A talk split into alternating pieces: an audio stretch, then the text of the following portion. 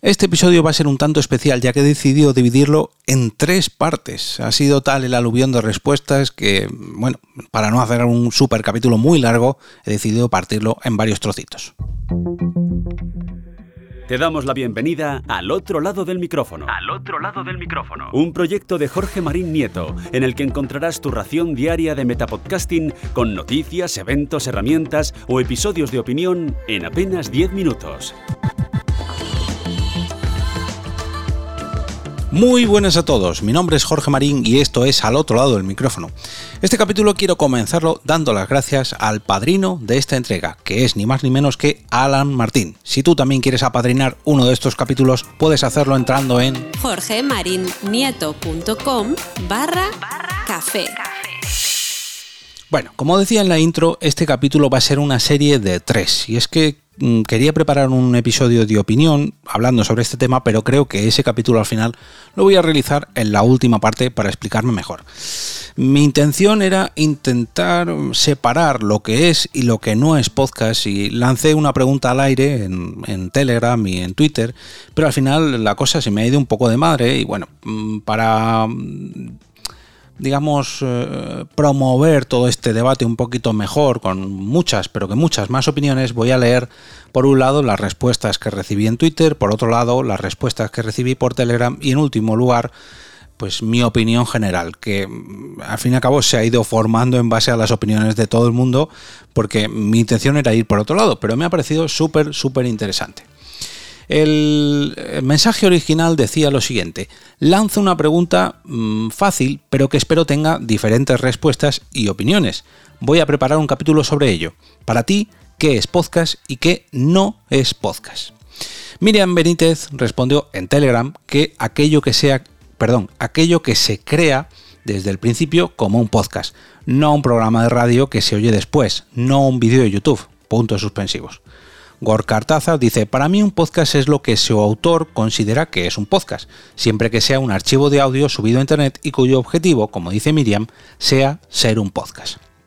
Josu de Benito dice, hace unos años era más fácil delimitar esto. Hoy en día se crean muchos contenidos en otros formatos que están pensados para formar parte de un feed. Tengo clientes que graban sus Twitch con la idea de subir el audio a un feed. Reconozco que esto no me gusta, pero ¿podríamos decir que no es un podcast? Yo no me atrevo. Lo que está claro es que el podcasting ha madurado y hay un abanico muy amplio de formatos y formas. Doom dice, un podcast es un canal de comunicación que pone al mismo nivel a transmisor y oyente. Es, para mí, contenido generado para disfrute tanto del oyente como del que lo genera. Lo veo como un hobby en ambos sentidos y ello sin restar un ápice al deseo o capacidad de monetizarlo. Eh, Luis de Just Life It, perdón, eh, Life It dice, como parte aludida, para mí todo es podcast y lo puedes meter en iVoox. Otra cosa es que te guste el formato o no, o la forma de llevarlo de sus integrantes. Pero cuando he traído a podcaster, pero cuando he traído a podcasters, ninguno ha ardido como un vampiro al darle el sol. Javier Moñino dice, un podcast es un contenido de audio alojado en Internet para ser consumido en cualquier momento. Puede tener carácter lúdico, informativo, divulgativo, dramático o ser una mezcla de varios. Un podcast no es un contenido audiovisual, por ejemplo. Daniel Sanz dice algo pensado desde el inicio para ser difundido mediante un feed, para que los usuarios puedan coger ese feed y seguirlo desde la aplicación que ellos prefieran. Eh, aquí se colaron, bueno, se colaron, se intercambiaron mensajes entre Daniel Sanz y Javier Moñino y no he terminado de leer las respuestas que nos dio Javier. Eh, y dice, y aunque algunos se empeñen, un podcast no es un audio largo de WhatsApp. Pero bueno, conviene aclarar, acabar, perdón, su exposición. Alex García decía, para mí un podcast es todo contenido de audio con cierta continuidad, creado con la intención de ser alojado y consumido online a demanda. Y ojo, que pretenda ser un podcast. Eh, José Luis Artía dice, para mí una parte importante para definir un archivo de audio como podcast es que está creado y pensado de origen para su consumidor, para que su consumidor lo escuche en el momento que éste elija. Podría admitir algún audio que pueda haber sido emitido en un medio de masas previamente, pero descarto llamar podcast a lo que simplemente es un archivo de emisiones en directo. En no sé qué lado del límite podría pondría un audio del vídeo de YouTube o Twitch. Eh, David de Arcos dice, algo que se ha creado desde el principio para ser podcast y si de forma esporádica se hace vídeo para exportar ese audio al oyente, no, no, que el oyente no note que pierde algo por no ver el vídeo. Si se ha creado para radio o televisión y luego da opción a escucharlo en podcast, se agradece, pero para mí esto es radio enlatada. Fran Richard dice, hoy en día cualquier cosa le llaman podcast. Le llaman podcast al chaval que desde su habitación con un micrófono mediocre y una edición amateur lanza cada semana un episodio de historia que te quedas con la boca abierta y que luego, con el paso del tiempo, acaba convirtiéndose en uno de los más importantes.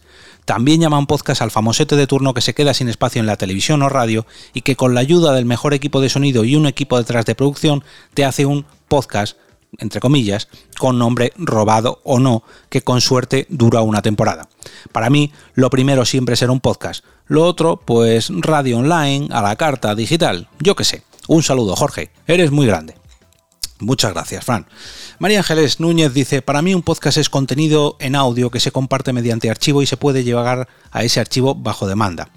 Que haya formatos que gusten a unos más y a otros menos, eso está claro, pero la clave para mí es que un archivo alojado en Internet y podamos llegar a ese archivo una y otra vez, sea el punto de partida el que sea, programa de radio, conversación entre amigos o colegas, hecho es profeso, etc. Roberto Ruiz Sánchez dice, para mí podcast es todo aquello que pueda escuchar en mi podcatcher Antena Pod. Tony de Sayonara Baby dice, para mí un podcast es un archivo multimedia creado con la intención de comunicar, divulgar o entretener y que esté disponible para su disfrute en alguna plataforma, ya sea en descarga o en streaming, y permita la suscripción. Ale de, creo que es de Lit Big, pero no lo veo muy bien. Bueno, un podcast tal y como lo entiendo es algo concebido para ser un podcast cuyo audio sea distribuido por un feed. Que me guste más o menos alguna de las opciones que actualmente hay es otra cosa. Que si eres purista te va a gustar más una producción más clásica y si no lo eres te va a gustar más una no tan clásica, es una realidad. Ahora, todo audio distribuido en un feed es podcast. Perdón, esto es una pregunta. Ahora, ¿todo audio distribuido en un feed es podcast? No. Coger el audio de un programa de televisión y distribuirlo por un feed no es podcast. Coger el audio de una película y distribuirlo por un feed no es podcast. Hacer un programa de radio, tomar el audio y luego distribuirlo por un feed no es podcast grabarte en vídeo haciendo un podcast o hacerlo en directo, tomar el audio y distribuirlo por un feed, sí es podcast. Resumiendo, el que tenga la idea de hacer un podcast, se grabe, lo edite y lo distribuya por un feed, es podcast. Da igual la temática, los recursos o lo popular que seas, es podcast. Da igual si te grabas en vídeo o si lo haces en directo. O un programa de radio es menos radio porque también lo grabe y sube a YouTube. Lo que no es podcast es tomar el audio de cualquier otro formato y distribuirlo por un feed. Andrés Becerra, que fue el causante de que haya dividido todo esto en varios, eh, varios episodios, porque el comentario que viene ahora necesito aire y agua para leerlo, porque madre mía, pero bueno.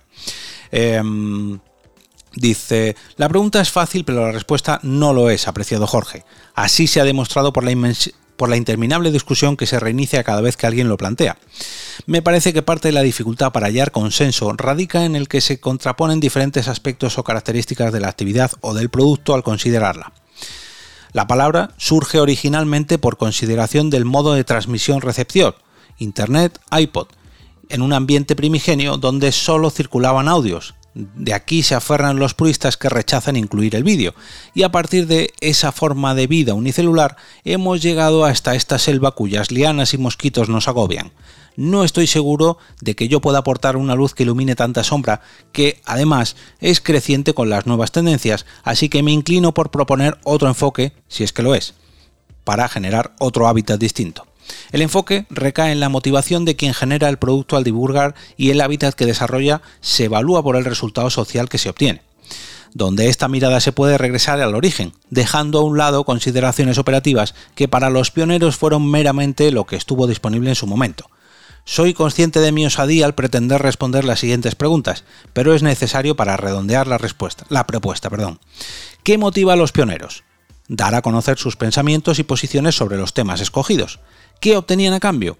Un colectivo de seguidores ocasionales o constantes que los amplificaban y les daban retroalimentación, lo cual podemos redondear en el término comunidad, aunque al principio pudiera no haber comunicación de todos con todos, como es posible ahora, sino de uno a muchos y viceversa.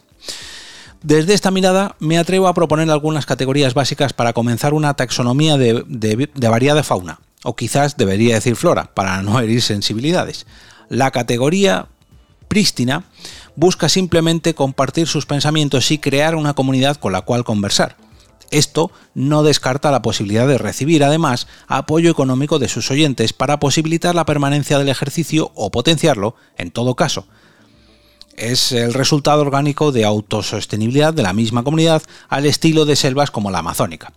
No aceptar apoyo económico de sus oyentes sería un caso especial de esta categoría que pudieran, perdón, sería un caso especial de esta categoría que pudieran preferir algunos. Para esta categoría de producto tengo el nombre de Band, de Bandy, perdón. Explicación pendiente para no agrandar el tocho, que ya de por sí es bastante grande. Y para que lo generas, para, perdón, y para que nos generan bandistas. Lo que, eh, lo que tiene motivaciones diferentes, soporte prefabricado para publicidad, vitrina para marca, etcétera, etcétera, etcétera, tiene resultados diferentes, clientes, fanáticos, etcétera, y otras personas pueden aportar para su clasificación, pero no quiero extenderme más. Sin embargo, anticipo que desde mi mirada, el bandy es audio y la creación de comunidades similares por otros medios como vídeo o boletines tiene o puede tener otros nombres. Esto tiene sustento en el origen de la palabra bandy que explicaré en otra ocasión. Gracias por la paciencia y mi admiración por su resistencia.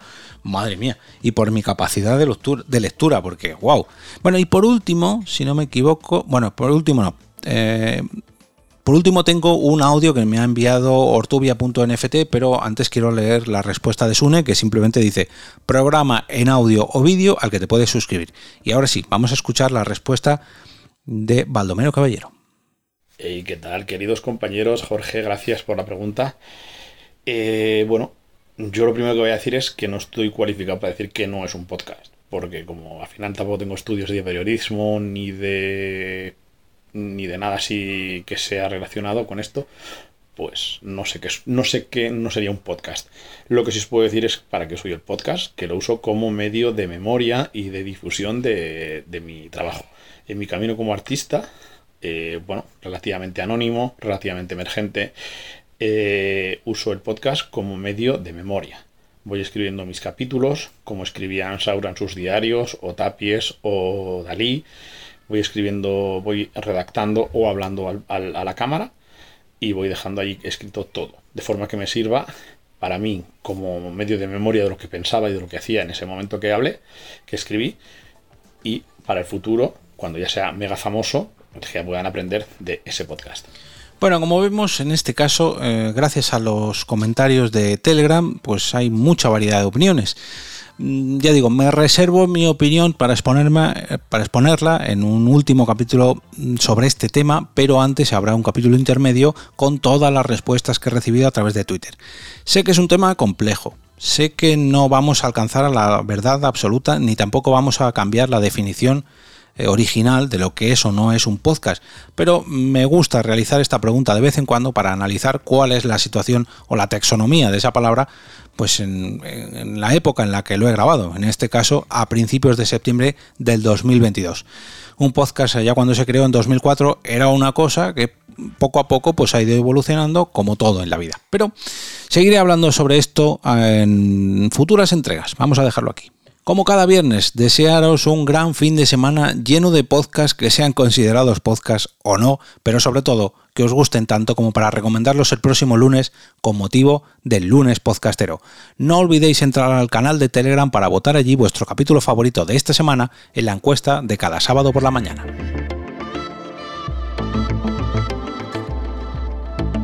Y ahora me despido y como cada día regreso a ese sitio donde estáis vosotros ahora mismo al otro lado del micrófono.